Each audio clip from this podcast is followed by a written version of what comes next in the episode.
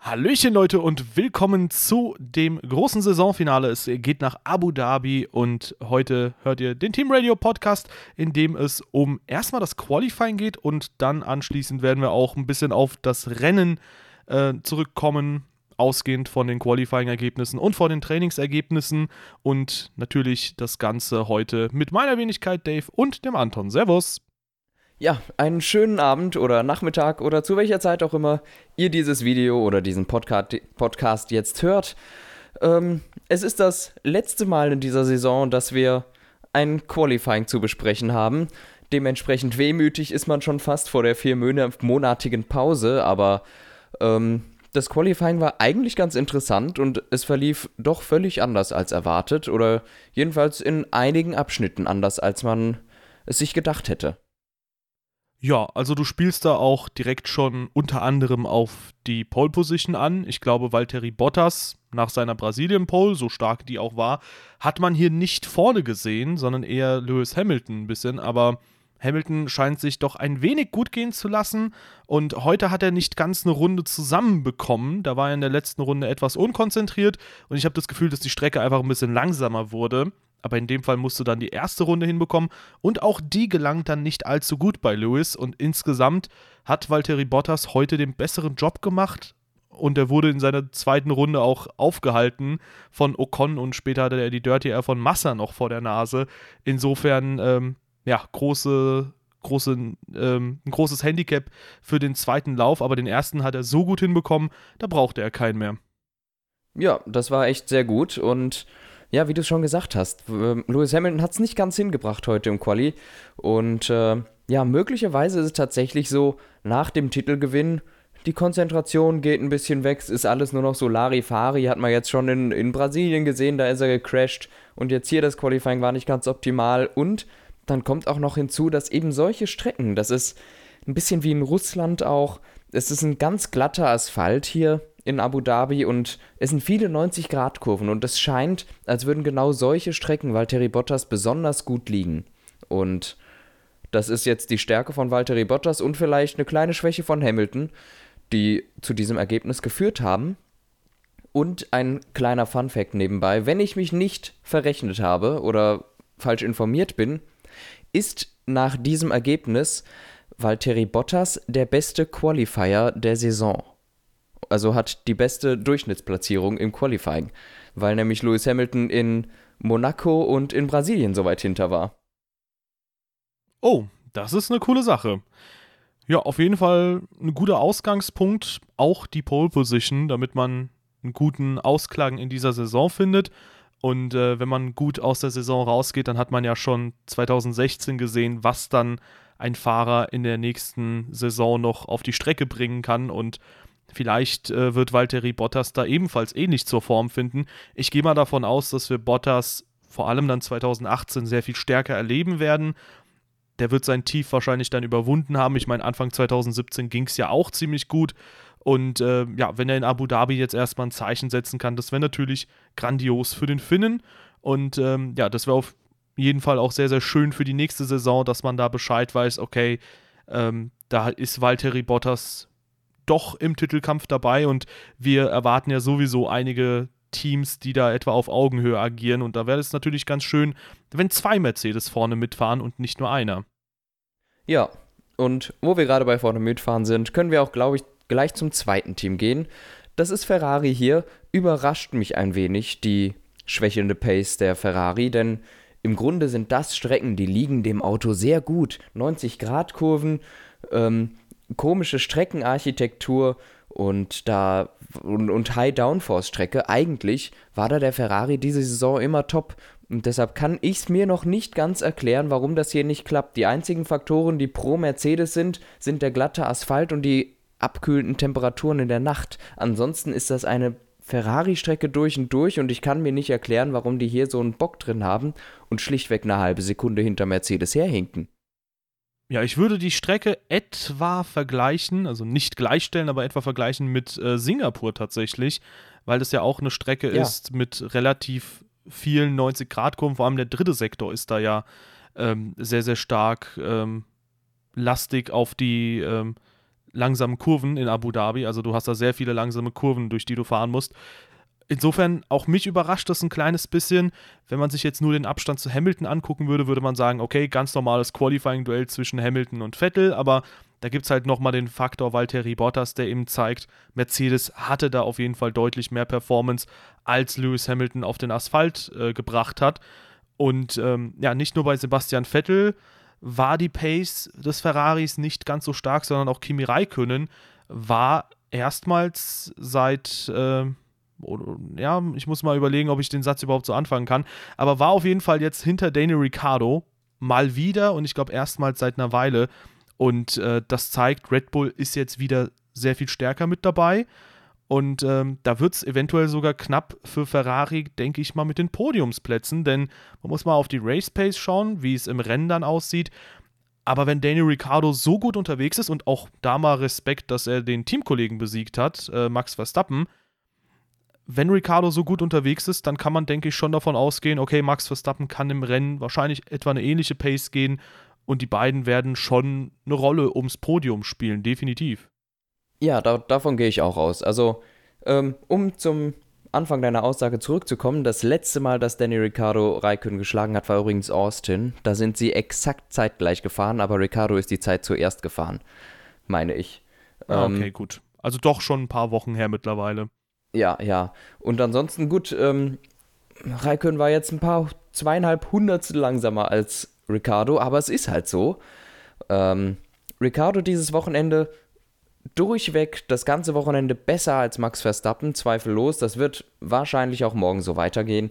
Ähm, die, die, schon in den freien Trainings und auch heute hatte Verstappen immer wieder Probleme. Der ist mit der Balance nicht ganz klar gekommen. Er hat es einfach nicht so hingekriegt wie, wie Ricardo. Der ist hier einfach besser unterwegs und ich glaube, der Ricardo zeigt hier auch eher die Pace des Red Bull. Ich würde Red Bull jetzt eher so zwei Zehntel, äh, drei Zehntel hinter Ferrari sehen, als so wie es äh, in Max Verstappen aussieht, dass es auch mehr als eine halbe Sekunde sein könnte. Ich glaube, bei Verstappen, der hat ein bisschen den Wurm drin im Moment. Ja, ich würde da eher sagen, dass Red Bull zwei Zehntel hinter Vettel ist, statt zwei Zehntel hinter Ferrari, weil ich denke schon, dass ähm, ja, Kimi Räikkönen es da schwer haben wird, die beiden Red Bull in Schach zu halten, beziehungsweise an Ricardo erstmal vorbeizukommen. Das ist leider so etwas, was sich komplett durch die Saison durchgezogen hat, abgesehen von ein, zwei, drei Ausnahmen bei Räikkönen der hat halt leider die Pace nicht und Red Bull ist da immer relativ nah dran und häufig waren sie auch dann vor äh, Raikönnen und das ist natürlich etwas, das muss sich auch zur nächsten Saison verbessern, aber mal schauen, ob sich da im nächsten Jahr ein klarer Nachfolger für Raikönnen abzeichnet, denn ähm, da haben wir ja auch schon den einen oder anderen Kandidaten, der, glaube ich, schon sicher in der Formel 1 ist und irgendwann bei Ferrari fahren wird, aber das ist noch Zukunftsmusik. Ja, und es ist vor allem auch so, Kimi Räikkönen und Danny Ricciardo, der Abstand in der WM zwischen den beiden beträgt sieben Punkte. Das heißt, da ist morgen noch was drin. Und das muss Räikkönen jetzt eigentlich nutzen, weil eigentlich muss er auf die vier in der, K in, in der äh, Fahrermeisterschaft. Aber wird schwierig. Diese acht Punkte muss er eigentlich aufholen. Sieben, wenn er gewinnt, aber ich, ich sehe es knapp. Ja, ich denke nicht, dass das so kommen wird. Das Ding ist halt, dass ähm, zum einen Ricardo dann schon viele Plätze verlieren müsste. Ich denke, Raikönnen kann schon den vierten Platz holen, wenn der Red Bull einen Ausfall vermelden sollte. Das ist ja nicht so selten in dieser Saison passiert, aber rein von der Pace her glaube ich nicht, dass Ricardo da irgendwie auf sechs oder sieben kommen wird und nee, Raikönnen auf drei. Das sehe ich nicht kommen. Ist unrealistisch, ja. Dahinter Nico Hülkenberg, gutes Qualifying gefahren. Zum ersten Mal ähm, seit der neuen Partnerschaft sich auch richtig von Carlos Sainz distanziert. Ähm, wer weiß, vielleicht war da auch irgendwas falsch, aber dieses Mal hat er wirklich Carlos Sainz in die Schranken gewiesen, mehr oder weniger. Und da freue ich mich, wie wir es jedes Mal sagen, auf nächstes Jahr, wenn sie beide von Null an im gleichen Auto sitzen und sich dran gewöhnen. Ja, ich denke auch, das wird ziemlich lustig. Äh, man hat in diesem Qualifying das Gefühl gehabt, dass bei Carlos Sainz hier und da mal was nicht passt, weil es waren schon sehr, sehr große Abstände auch zwischendurch. Und äh, am Ende ist er noch auf eine halbe Sekunde rangekommen, wenn man jetzt die Q3-Zeit von äh, Nico Hülkenberg nimmt und die Q2-Zeit von Carlos Sainz. Ich suche gerade die Q2-Zeit von Hülkenberg mal raus. Da äh, ist er ist sogar noch einen Ticken schneller gewesen, 38,1, ja, also schneller. sechs Zehntel zwischen den beiden Teamkollegen. Da muss äh, Carlos Sainz ein bisschen nachlegen morgen, damit er in die Punkte kommt, aber ich denke, das kann man auf jeden Fall verschmerzen, wenn du in einem neuen Team halt einmal Probleme hast, weil die letzten Rennen ist er da eigentlich sehr gut auf Augenhöhe gewesen mit Hülkenberg, beziehungsweise knapp dahinter. Aber ja, insgesamt ordentlich von Nico Hülkenberg und der zeigt, was er drauf hat. Ja, und sollte das am besten auch ins Ziel bringen, weil sie dann nämlich vor Toro Rosso sind in der KWM. Und vor Haas bleiben tatsächlich, weil Haas ist auch noch ein Kandidat. Mit dem Aber nicht für ich, Punkte. Mit dem hätte ich nicht gerechnet. Äh, ja, warten wir mal ab. Die sind immer wieder ein Überraschungskandidat hier und da mal für Punkte gut. Also wenn sie punkten, dann auch meistens ganz gut. Und äh, im Moment sind sie bei 47 Punkten, sechs Punkte hinter Toro Rosso, zwei nur hinter Renault. Also mhm. wenn da ein, zwei Renault-Motoren abrauchen sollten und Williams zum Beispiel hat auch relativ alte Mercedes-Motoren im Moment drin, das heißt auch da könnte etwas passieren, die haben halt ein bisschen Kosten sparen wollen, dann könnte es langsam aber sicher auch dazu kommen, dass so ein Kevin Magnussen dann in die Punkte rutscht und dann könnte es gefährlich werden für Renault, aber das wird, glaube ich, auch an diesem Wochenende so der spannendste Kampf sein, weil ich glaube, Ricardo Raikkonen, haben wir ja schon gesagt, da wird nichts passieren, da wird nicht viel passieren. Aber P6 in der KWM ist auf jeden Fall noch relativ offen. Auch McLaren hat eine Chance mit einem Doppelsieg noch. ja, das. Okay. Und auch äh, nicht vergessen dürfen wir, Valtteri Bottas hat auch noch die Chance auf den Vize-WM-Titel, allerdings nur, wenn er gewinnt und Sebastian Vettel Achter oder schlechter wird. Neunter. Das halte ich für. Oder Neunter oder schlechter wird. Das halte ich für genauso unwahrscheinlich wie einen. Äh, obwohl, Oh, wer weiß, wenn, wenn wieder ein Ferrari-Aggregat hochgeht, kann das durchaus passieren. Aber eigentlich ist das nicht besonders wahrscheinlich, dass das passiert. Und ja, Toro Rosso hier mit völlig stumpfen Waffen. Das war auch schon letztes Jahr so, wenn ich mich richtig erinnere, dass die hier in Abu Dhabi das Schlusslicht waren. Und das hat jetzt wieder den Anschein. Irgendwie scheint die Strecke einfach dem Grundkonzept von Toro Rosso gar nicht zu liegen. Ja, das ist ziemlich interessant. Also mich würde es mal interessieren, grundsätzlich, wo ein Danny Quert hier mit dem Auto hinkäme. Weil ich habe auch ein bisschen das Gefühl, dass die ähm, ja, zwei Nachwuchspiloten, sage ich mal, obwohl Hartley kann man da nicht mehr dazu zählen, aber dass die zwei Rookies in der Formel 1, äh, dass die sich noch ein bisschen schwer tun. Pierre Gasly hat äh, Brandon Hartley da um sieben Zehntel distanzieren können, aber grundsätzlich, du hast es schon gesagt, sind die beiden Fahrzeuge komplett weg von der Pace, die man eigentlich anstrebt. Denn Toro Rosso galt auch schon im Laufe der Saison häufiger mal als sicherer Punktekandidat, was zumindest die Pace des Fahrzeugs angeht. Ja, ja, also ich gucke gerade, auch letztes Jahr waren die Toro Rossos hier auf 17 und 21. Ähm, also Damals ging das noch. Von der Pace, ja. Aber es ist trotzdem der vorletzte Platz. 21 und äh, nur Ericsson war langsamer, daher irgendwie die Strecke passt denen einfach nicht. Und gut, ich weiß jetzt nicht, inwiefern ein Quert jetzt äh, Pierre Gasly hätte distanzieren können. Ich glaube eher weniger oder nur wenig. Aber Brandon Hartley, bei dem hat es heute nicht gepasst. Das war keine gute Leistung heute. Ja, aber ich denke auch da 2018 wird sich klarer abzeichnen, wer von den beiden sich wie entwickelt und äh, Brandon Hartley hat ja sowieso einen extremen Marathon hinter sich, was verschiedenste Rennserien angeht. Der ist, glaube ich, in den letzten Wochen so viele Rennen gefahren wie kaum anderer Pilot. Und ähm, das ist auf jeden Fall ziemlich krass. Und ja, vielleicht ist das ein bisschen zu viel gewesen. Vielleicht ist er ein bisschen überbeansprucht. Aber schauen wir einfach mal, wie das Rennen morgen läuft. Selbiges ja. denken wir uns auch mal bei Force India. Die haben ziemlich sicher den vierten Platz in der KWM in der Tasche oder haben ihn sicher. Äh, heute Platz 8 und 9 geholt. Die beiden Force India wieder auf Augenhöhe. Perez 23.000 vor Ocon. Äh, die beiden hinter Nico Hülkenberg und die könnten ihm heute äh, morgen den Job am schwierigsten machen, die sechs Punkte nach Hause zu holen. Denn äh, ja, Force India hat ein gut funktionierendes Auto. Ich glaube, jetzt zum Ende der Saison hin haben sie ein bisschen abgebaut, weil sie waren schon mal auf Red Bull-Höhe, in Kanada beispielsweise. Mittlerweile kämpfen sie dann immer wieder gegen Renault, aber ich glaube, die haben auch relativ früh die Entwicklung aufs nächste Jahr eingestellt. Ja, mit Sicherheit. Ähm, so, wen haben wir denn sonst noch da? Dahinter. Felipe Massa, Fernando Alonso. Ähm, McLaren, da gibt es sicher auch was zu, zu sagen. Alonso, ja, solides Qualifying war jetzt nichts Großes bei den McLaren, 11 und 13. Hm. Ähm, ja, Alonso auf seiner Lieblingsseite, auf der Außenseite darf er starten. Das heißt, er kann sich wieder irgendwas versuchen, außenrum zu überholen. Kennen wir von ihm in der ersten Kurve oder in die erste Kurve rein auch. Ähm, ansonsten sehe ich da wenig Chancen für McLaren zur Verbesserung im Rennen morgen.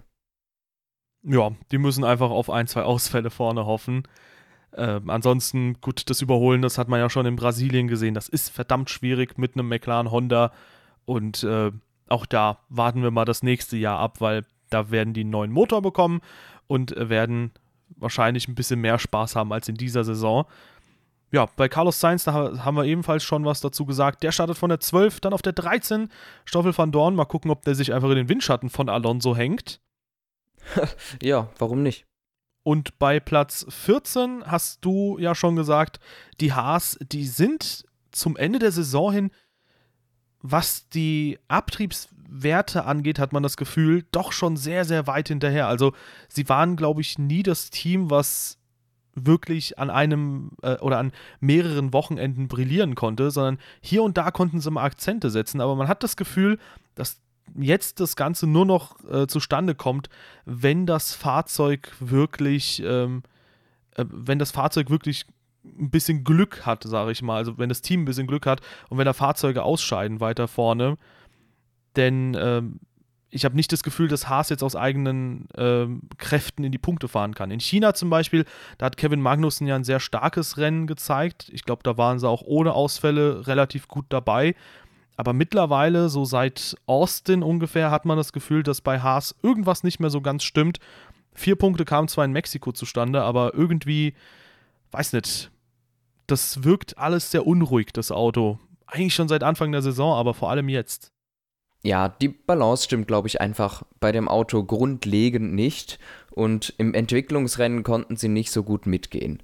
Und dann führt eins zum anderen. Dann sieht es so aus. Ja, das ist sogar äh, ziemlich final gewesen, die Aussage für das Team. Na, ja, mal schauen, ob sie morgen punkten können. Das wäre auf jeden Fall auch eine sehr interessante Sache. Dahinter haben wir dann Lance Stroll. Grundsätzlich über die Saison hinweg hat er sich gut weiterentwickelt, aber mich fasziniert es immer wieder, wie groß der Rückstand im Qualifying vor allem ist zu Felipe ja, ne? Massa. Ja. Weil Massa ist eigentlich nicht der krasseste Qualifier gewesen damals und irgendwie ist äh, ja, Lance Stroll immer wieder hinten dran. Im Rennen geht es aber einigermaßen gut voran. Ja, also das Gefühl habe ich auch, Lance Stroll scheint im Rennen besser zu sein als im Quali. Auch wenn ich sagen muss, so schlecht ist Massa, glaube ich, im Qualifying auch gar nicht. Ähm, in der Zeit zusammen mit Fernando Alonso ist, glaube ich, die Quali-Balance äh, äh, Balance, nein, wie heißt Bilanz? Ha, die Quali-Bilanz gegen Alonso besser als die Rennbilanz. Ähm, aber wie gesagt, er, natürlich ist seine Quali-Bilanz nicht, nicht besser äh, gegen Fernando Alonso, aber im Verhältnis besser als die Rennbilanz gegen äh, Rennball. Ich bin heute ein bisschen bescheuert. Ich Rennbilanz. Auch, ich tatsächlich. Also, was, was ich heute für Wörter im Kopf habe, ist nicht zu fassen. Ähm, ja, aber Lance Joel zeigt dann aber immer ganz gute Rennen eigentlich.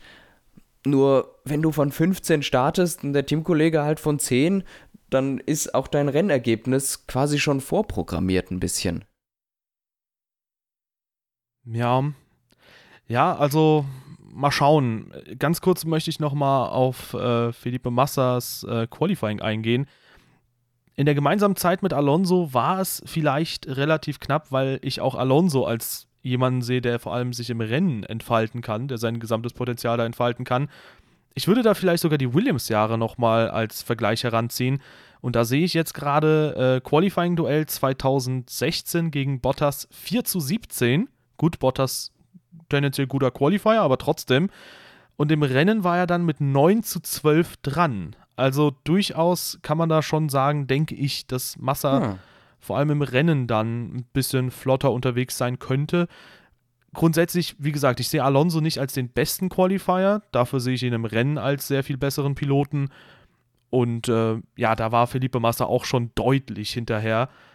Aber keine Ahnung. Schauen wir einfach mal morgen. Lance Stroll, der dürfte da nochmal zeigen, in welche Richtung das Ganze geht. Und im nächsten Jahr kann der, denke ich, auch mal nochmal wieder erstarkt zurückkommen und vielleicht auch mal an seiner Qualifying-Schwäche arbeiten. Ich denke mal, in dem ganzen Formel-1-Zirkus ist es auch schwierig, sich mal ein bisschen Zeit zu nehmen, um an einem gewissen Problem gezielt zu arbeiten, aber vielleicht gelingt es ja zur nächsten Saison. Und ähnliches sollte vielleicht auch Romain Grosjean machen mit den Bremsen vom Haas. Das ist immer wieder ein Problem gewesen im Laufe der Saison. Und auch hier hinkt Haas, wie wir schon gesagt haben, hinterher Grosjean, dieses Mal hinter Magnussen. Ja, also Grosjean hat jetzt in den letzten Rennen auch nicht so überzeugt, wie ich es mir erhofft hatte von ihm. Aber jetzt auch, ich weiß es nicht, vielleicht ist es auch einfach schwierig zu fahren. Das Auto ist wahrscheinlich auch reagiert unrealistisch ähm, oder ähm, unerwartet. Also das ist, glaube ich, echt komisch bei denen. Die haben einen sehr, sehr schwierigen Job, weil die schon letztes Jahr die ganzen Bremsprobleme hatten und immer wieder Balanceprobleme. Und ich hoffe, dass die das bis nächstes Jahr mal irgendwie in den Griff kriegen, weil da müssen ja irgendwelche Korrelationsprobleme zwischen Theorie und Praxis sein, dass das immer, dass das Auto plötzlich ausbricht und immer solche komischen Spirenzchen macht. Ja, also schauen wir mal, ob sich Haas da zur nächsten Saison verbessert. Das ist eigentlich so eine Sache, die man auch schon seit 2016 anspricht, dass die da ein bisschen am Fahrzeug noch arbeiten müssen, was vor allem den Abtrieb angeht, weil ich glaube, einen guten Motor haben sie drin. Ja, und da muss halt echt sehr, sehr vieles zusammenpassen, dass Haas wirklich auf Augenhöhe mit anderen Teams agiert. Ansonsten hinken sie halt immer wieder mal gern hinterher. Ja, und dahinter haben wir Pierre Gasly, über den haben wir schon geredet, und die beiden Sauber, wo man sagen muss, das war wahrscheinlich leider deren letztes Qualifying von beiden Fahrern dieses Jahr und nicht nur dieses Jahr, sondern vielleicht auch für immer. Denn beide Fahrer haben sehr schlechte Chancen auf einen Platz für nächste Saison. Ähm, Markus Ericsson vielleicht ganz bisschen bei Sauber und Pascal Wehrlein hat noch eine ganz winzige Chance bei Williams, aber im Grunde ist da der Platz auch schon weg. Ja, also bei Williams wird, das können wir auch mal kurz anreißen, vor allem Robert Kubica immer wieder ins Gespräch gebracht. Vielleicht können wir da nochmal in der Preview für 2018 nochmal näher drauf eingehen, weil ich glaube, da haben wir beide auch eine etwas gespaltene Meinung zu. Aber ähm, ja, grundsätzlich Pascal Wehrlein und Markus Eriksson, du sagst es, das ist im Moment äh, eine sehr, sehr schwierige Zeit für die beiden. Und äh, ja, mal schauen. Äh, Pascal Wehrlein hat sich da mit 64.000 vor Eriksson platziert, aber wir haben es oft thematisiert. Ich glaube, dass das echt nicht genug ist, damit man bei Mercedes denkt, okay, das ist ein Fahrer, den müssen wir halten in der Formel 1, den müssen wir einfach immer weiter fördern, sondern ich glaube, dass Wehrlein woanders sein Glück suchen muss und bei Ericsson ist halt der große Vorteil, dass er halt einfach sehr große Sponsoren hinter sich hat und ähm, dadurch wird der vielleicht nochmal bei Sauber andocken können für das Team freut es mich aber auch, dass sie nächstes Jahr einen besseren Motor haben werden. Den 2018er Ferrari-Motor dann endgültig. Und ich würde jetzt sehr, sehr gerne den Sauber, den aktuellen Sauber mit dem diesjährigen Ferrari-Motor sehen, weil ich schon durchaus glaube, dass sie immer wieder ein Q2-Kandidat wären, weil so hinken sie immer wieder hinterher und müssen darauf hoffen, dass Haas und Toro Rosso Probleme haben. Ja. Aber ich glaube schon, dass das Chassis relativ ordentlich ist mittlerweile. Ja, das, das erstens. Zweitens kannst du davon ausgehen, dass das nächstes Jahr noch besser wird. Äh, Sauber hat ja so ziemlich die Entwicklung für dieses Jahr schon ganz am Anfang sehr stark runtergeschraubt und alles auf nächstes Jahr gesetzt. Die haben viele, viele Komponenten für nächstes Jahr und ähm, haben, haben da sehr viel gearbeitet und ich gehe davon aus, dass die einen ziemlichen Sprung machen könnten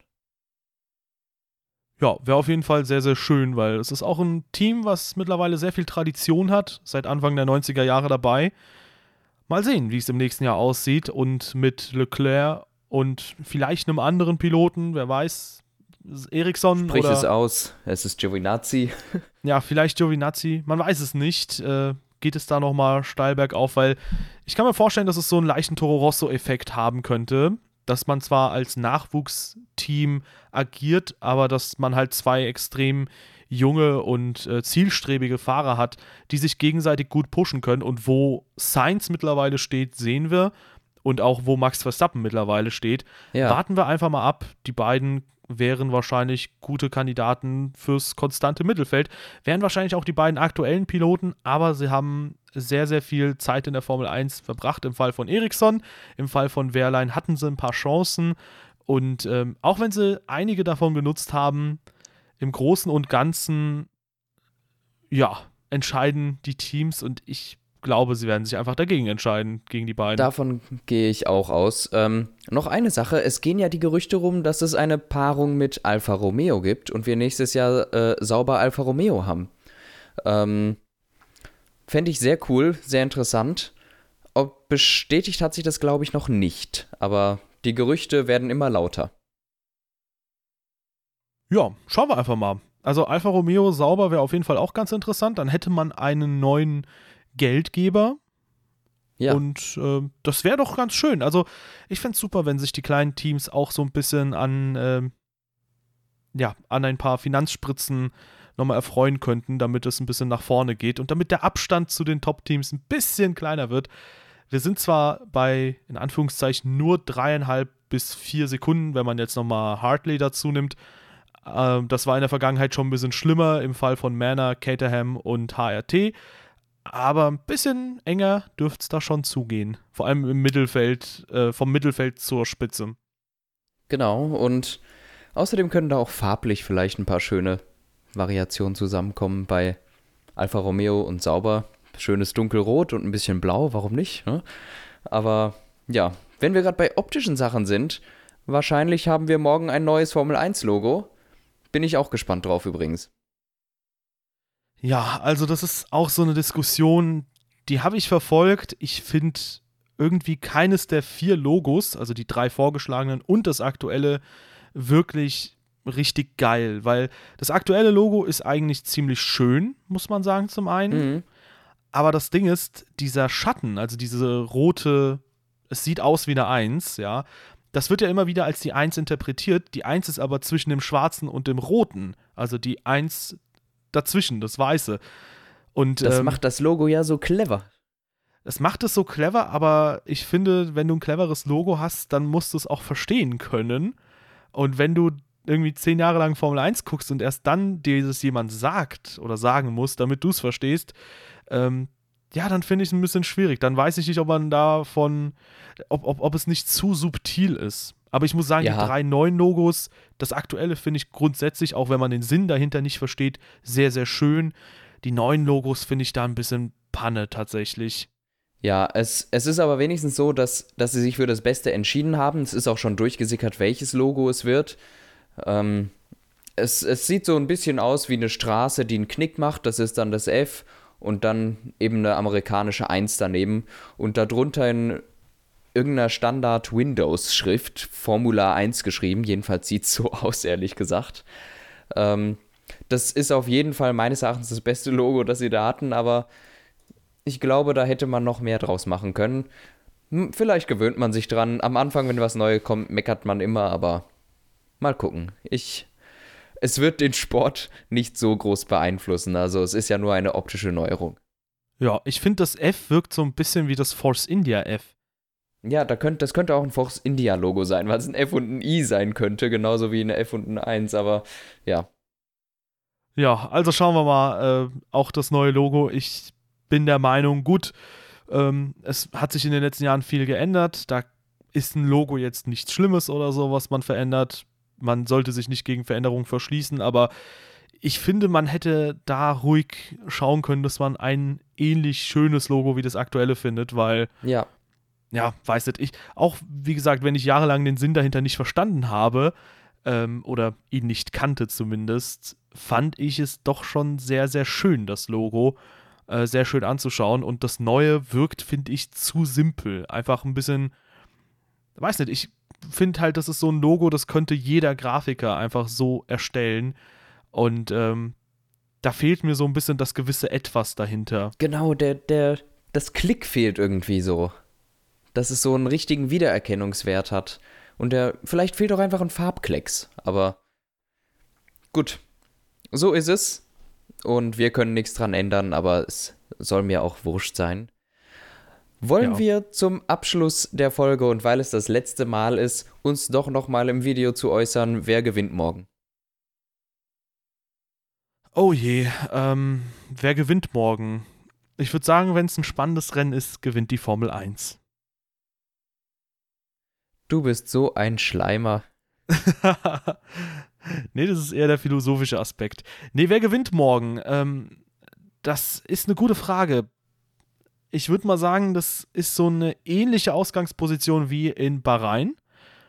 Da hatten wir Okay. ja schon äh, einen guten Lewis Hamilton vorne pace-technisch. Vettel konnte äh, damals, gut, da war der Ferrari vielleicht ein bisschen anders. Äh, Vettel konnte damals, ich glaube, das Auto auf zwei stellen sogar im Qualifying. Aber nee, es war, grundsätzlich. glaube ich, genauso, oder? Ja, genau weiß ich nicht mehr. Bottas, Hamilton, Vettel war es, glaube ich. grundsätzlich ist die Pace ähm, von Mercedes, glaube ich, morgen stärker als in Bahrain damals noch. Denn da konnte Vettel im Rennen einfach ähm, vorne wegfahren. Doch, du hast recht, das ist exakt dieselbe Ausgangssituation. Ja, und sogar P4, 5 und 6 ist genau gleich. Und sogar der siebte Nein. Platz. Nein. Alles bis P7 ist exakt identisch. Cool. Ja. Okay. Aber ich denke mit dem kleinen Unterschied zum einen, dass Mercedes äh, mittlerweile besser mit den Reifen zurechtkommt. Und darüber hinaus habe ich die Hoffnung, dass Bottas mit den Reifen besser zurechtkommt. Ich setze mal auf einen Bottas-Sieg morgen. Okay. Ich glaube, es wird Hamilton, Bottas, Vettel. Ja gut, damit hattest du das Podium getippt. Ich tippe Ja. Raikkonen vor Bottas vor Ricardo. Mal gucken. nee, äh, Unsinn. Gut. Dann wären wir soweit. Ja, wobei, vielleicht kann ja Raikkonen fünf Jahre nach seinem letzten Erfolg in Abu Dhabi, oder nee, es war nicht sein letzter Erfolg, sorry. Ähm, vielleicht kann Raikkonen fünf Jahre nach seinem Abu Dhabi-Sieg nochmal einen Sieg feiern, wer weiß. Okay. Nee, Quatsch, komm. Du Äh, kannst versuchen, dein Geld drauf zu verwetten, aber ich glaube, es ist Verschwendung. Ja, man muss mal gucken, ob Max Verstappen, äh, ob Danny Quert irgendwo wieder äh, quasi runtergestuft wurde, dann könnte man auf Max Verstappen tippen, aber äh, ja, wir scherzen jetzt nur noch rum. Ich glaube, unsere Tipps stehen. Du tippst auf Lewis Hamilton, ich auf Valtteri Bottas. Ähm, aber ich denke, dass das Ganze ziemlich interessant werden wird zwischen den dreien. Ich denke nicht, dass da jemand locker lässt. Ich glaube, auch ein Sebastian Vettel wird versuchen, möglichst lang dran zu bleiben. Aber ein Mercedes zu überholen, ist auch nicht so die leichteste Aufgabe. Ja, ich glaube, da gibt es leichtere Sachen, wie zum Beispiel einen Honda zu überholen. Ja, okay, das, das behauptest du jetzt. Ja, ist ganz vage Behauptung, aber ich lehne mich eben mal gerne weit aus dem Fenster. Ja, das merkt man. Auch bei deinem Siegertipp mit Hamilton. Ja, Ja, das gut. ist immer, immer ein großes Risiko, auf Hamilton zu tippen. Meistens liegt man ja daneben. Ja, ich tippe jetzt mal einfach Hamilton auf 9. ja, genau. Vielleicht, vielleicht tritt es ja nochmal ein. Ja, Leute, ich würde sagen, wir ziehen das einfach mal nicht in die Länge. Wir haben morgen ja auf jeden Fall nochmal einen Podcast und dann werden wir uns einige sehr schöne Sachen, denke ich mal, zum Saisonabschluss überlegen. Und äh, wann dieser kommt, das können wir jetzt schon mal kurz anreißen. Ich denke nicht irgendwie eine Woche nach Abu Dhabi oder so, sondern wir lassen uns vielleicht ein bisschen Zeit, lassen die Saison ein bisschen sacken und gucken einfach mal. Irgendwann im Laufe des Dezembers werden wir wahrscheinlich mit Ja. der Folge kommen und äh, ihr kennt uns, wir werden wahrscheinlich noch mal äh, ein, zwei Stündchen darüber plaudern und äh, ja, mal gucken, wer da noch alles eventuell dabei sein wird, weil auch da überlegen wir, wie man das Ganze etwas schöner und abwechslungsreicher gestalten kann. Ja, bleibt auf dem Laufenden auf jeden Fall. Wir sind nicht verschwunden über die Winterpause, sondern wir werden natürlich trotzdem weitermachen und euch mit, mit Podcasts versorgen. Ja, vielleicht sogar schon nächste Woche noch mal was zu den Reifen, weil jetzt kommen ja auch die Tests in Abu Dhabi und da wird man erstmal sehen, wie die so funktionieren. Ja, mal sehen, wie wir es machen. Ja, dann vielen, vielen Dank euch fürs Einschalten. Abonniert auf jeden Fall den Team Radio Podcast, ob nun auf YouTube oder Soundcloud, wo auch immer ihr mögt. Und äh, ja, wenn wir mal ein bisschen Zeit finden, dann werden wir auf jeden Fall uns dran setzen, auf verschiedensten Kanälen verfügbar zu sein. Das haben wir zwar schon relativ früh angekündigt, aber im Moment ist es ziemlich stressig hier im Hintergrund. Und äh, ja, haltet einfach weiter Ausschau danach und äh, wir sehen uns morgen auf jeden Fall wieder oder hören uns wieder. Macht's gut.